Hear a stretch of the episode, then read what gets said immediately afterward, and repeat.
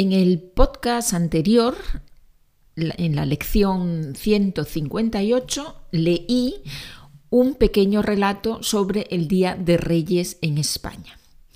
Y hoy lo que vamos a hacer es ver si habéis entendido bien el texto. Vamos a hacer unos ejercicios. Vamos a empezar con un ejercicio de verdadero o falso. Y después hacemos un ejercicio sobre el vocabulario y sobre algunas estructuras interesantes. Muy bien, empezamos con el ejercicio verdadero, correcto o falso. ¿Y por qué? ¿Por qué es falso? 1. María es la mayor de cuatro hermanos. ¿Verdadero o falso? Falso. Falso. María no es la mayor de cuatro hermanos, María es la menor, es la más joven, la más pequeña, la más joven. 2. María y su familia viven en una ciudad situada a 50 kilómetros de la costa. ¿Verdadero o falso?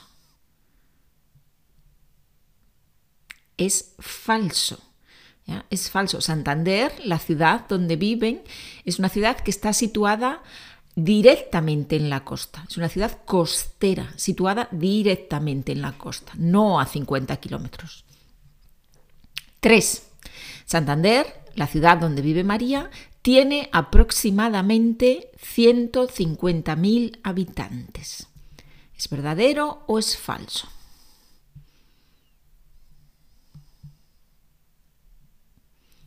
Verdadero tiene aproximadamente unos 150.000 habitantes, alrededor de 150.000 habitantes, más o menos.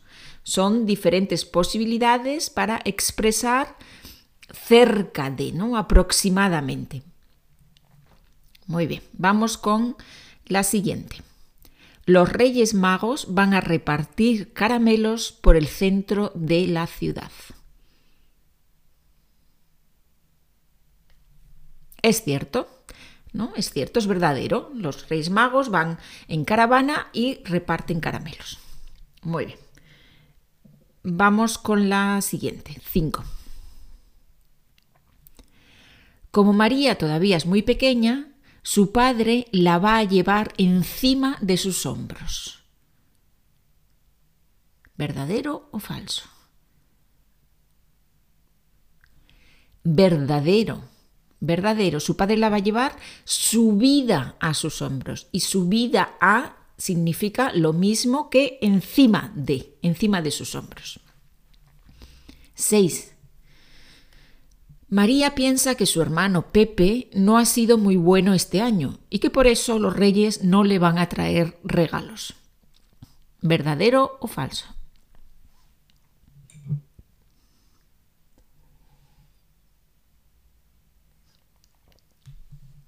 Verdadero.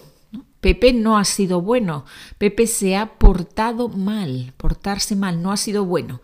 Y por eso en España, cuando los niños no se portan bien, los Reyes Magos les traen carbón, cole, les traen carbón, no regalos, sino carbón. Es un carbón dulce, un carbón que se puede comer, un carbón dulce. Muy bien, vamos con la siguiente, vamos con la siete.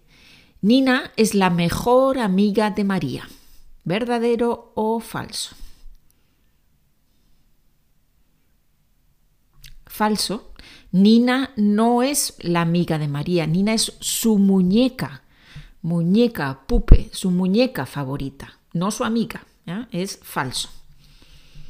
8.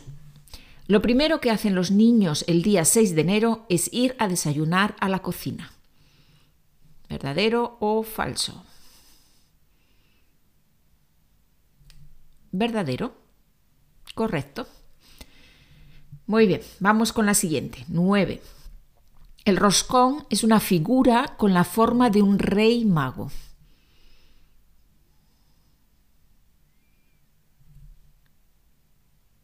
Falso.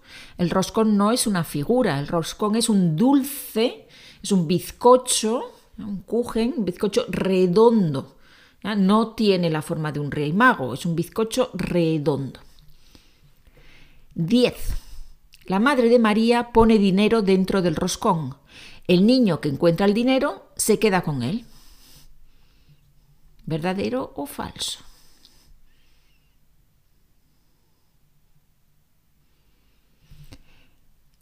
Verdadero. La madre pone, la madre esconde el dinero y los niños comen el roscón. Y el niño que encuentra el dinero se queda con él. Muy bien. Vamos con la 11.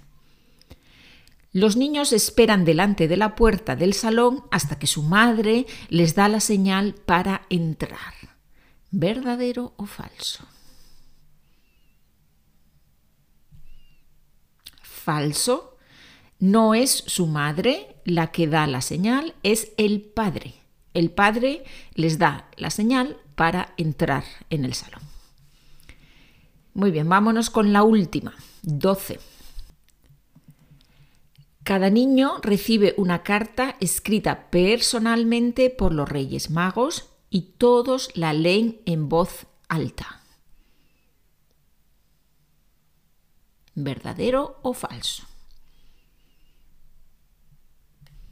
Verdadero, es cierto, es correcto, verdadero.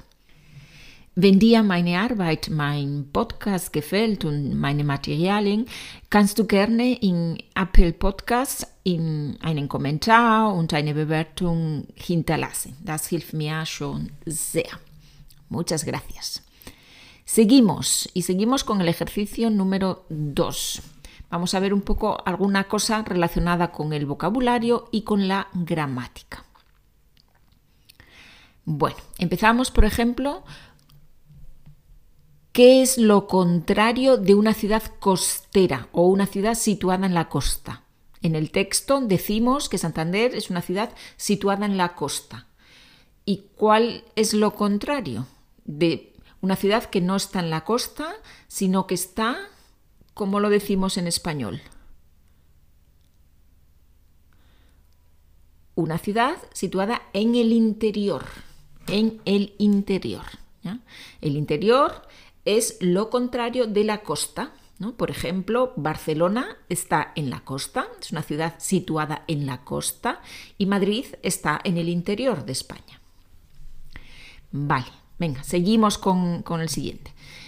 María espera con ilusión. María espera con ilusión. ¿Qué dos significados tiene el verbo esperar? Esperar significa hoffen und warten. Ich warte auf dich, te espero, ¿no? und ich hoffe, dass dieses oder jenes passiert. Espero que pase, que suceda esto o lo otro. Vale. Y puedes decir un sinónimo de ilusión. Puedes decir otra palabra con el mismo significado que ilusión. Ilusión significa también alegría. ¿ya? Ilusión hat auf Spanisch auch die Bedeutung von Freude. Ja? Nicht nur eine Illusion, etwas ähm, nicht Reales, sondern hat auch auf Spanisch die Bedeutung von Freude. Ja? Und wenn ich sage, ich erwarte etwas mit, mit Freude, espero con ilusión, con alegría algo, ¿no? Podemos decir también qué ilusión verte. In den Sinne, ¿no? Me alegro de verte, ich freue mich, dich zu sehen. Qué ilusión verte. Ja? Also Illusion benutzt man auch auf Spanisch, um diese Freude oder Vorfreude auf etwas äh, auszudrücken. Vale, vamos con, otra, con otro aspecto. Cada niño recibe una carta. ¿Qué otra posibilidad tenemos para expresar cada, cada niño o todos los niños, cada niño o todos los niños, cada día o todos los días. Mm, vale. En el texto aparece la expresión leer en voz alta. ¿Y cuál es lo contrario? contrario es en voz baja, ¿no? en voz alta y en voz baja. El adjetivo alto, alta, en español tiene el, significado de groß, ¿no? eine Person, die groß ist, und auch die Bedeutung von laut, laute sprechen, hablar alto. ¿no? Un bajo, das Gegenteil, kann klein sein oder auch leise, hablar muy bajo. hablar muy bajo o hablar alto. Vale. Je mehr Roscon die Kinder essen, desto höher sind die Chancen, Münzen zu finden. Das ist ein Satz von dem Text. Und wie sagen wir das auf Spanisch? Je mehr, je mehr Roscon die Kinder essen, desto höher oder desto mehr Chancen haben sie, die Münzen zu finden. Wie machen wir das mit je mehr, desto? cuanto más roscón comen los niños, más posibilidades tienen de encontrar monedas o más altas, ¿no? desto höher, más altas son las posibilidades de encontrar monedas. ¿Sí? La construcción, yemea de esto en español, cuanto más, segunda parte, comparativo. Vale, vamos con la siguiente. Maria weinte den ganzen Abend. Sie weinte den ganzen Abend. En español, María estuvo llorando toda la tarde. Tenemos la construcción, hier haben wir die Verlaufsform in der Vergangenheit. Ich kann auch sagen, María lloró toda la tarde. Was ist der Unterschied? Wenn ich sage, estuvo llorando, dann drücke ich diese, diese Dauer, diese Ausdauer. Ja? Llorar es ist nicht eine Handlung, die ich ähm, mache und dann beende sofort, ¿no? sondern si estuvo llorando toda la tarde. Ich kann es im Präsens machen, estar llorando, ¿no? y ich kann auch diese Form für die Vergangenheit benutzen, in diesem Fall mit indefinido, ja, weil es ist schon eine Handlung, die abgeschlossen ist. María estuvo llorando toda la noche o toda la tarde. Vale, vámonos con la última. Die drei Könige gehen durch, durch die Straßen und verteilen Bonbons. Die gehen durch die Straßen und verteilen Bonbons. Eigentlich gehen die nicht, sondern die fahren, ja, weil die gehen da auf einen, das ist ein Umzug aber gut, das ist jetzt egal. Also die gehen oder fahren durch die Straßen und verteilen Bonbons. En español.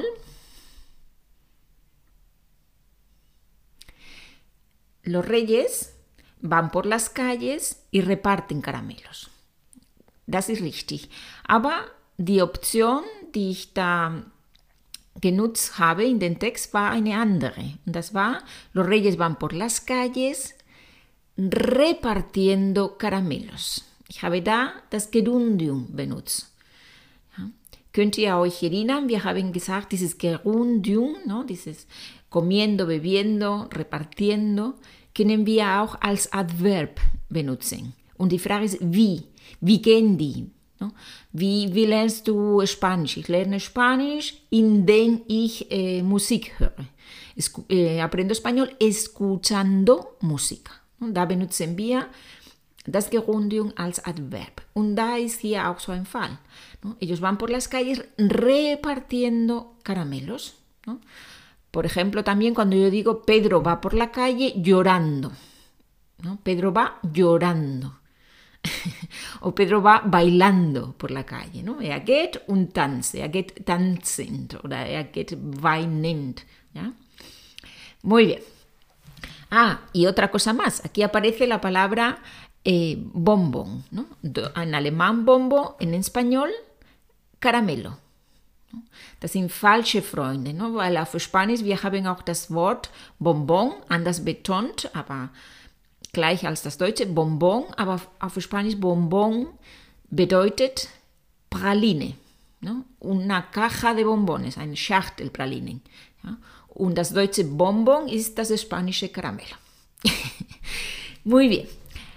Más ideas para trabajar con el texto. Arbeiten Sie mit den Texten. Ja, arbeiten, machen Sie mehr Übungen. Und nicht nur schriftliche Übungen, Sie können auch mündliche Übungen. Sie können den Text zusammenfassen. Sie können den Text jemandem erzählen oder sich selber erzählen, laut, in voz alta. Ja, die können auch aufnehmen und dann hören, wie sie es gemacht haben. Sie können den Text auch schreiben, eine Zusammenfassung.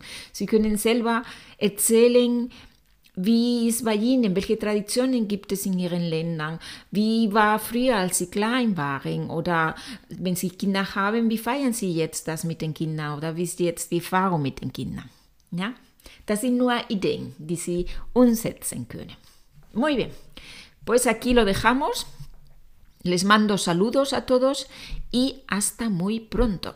Adiós.